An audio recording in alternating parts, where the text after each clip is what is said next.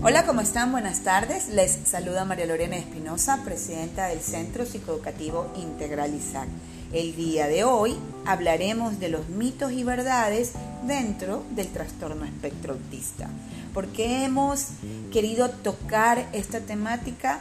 Bueno, es importante en realidad hacer énfasis en esto de los mitos porque durante muchas décadas las familias han tenido un impacto enorme en cuanto a creencias sobre lo que rodea a los chicos, a los jóvenes o a los adultos en esta condición. ¿Y qué sucede? Que esa familia llega a tener una expectativa tan alta de esperanza, pero no los podré nombrar todos aquí, vamos a ir haciéndolo poco a poco. Vamos a empezar con uno. Los niños autistas tienen talentos fuera de lo común.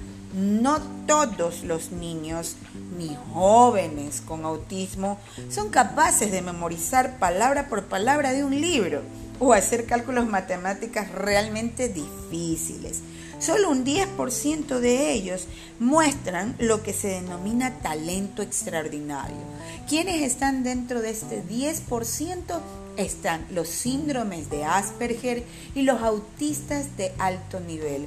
Ellos tienen preferencias específicas, talentos específicos que, que, que les gusten a ellos sobre todo. Hay algunos que pueden ser muy hábiles en las matemáticas, pero en el lenguaje no lo van a hacer.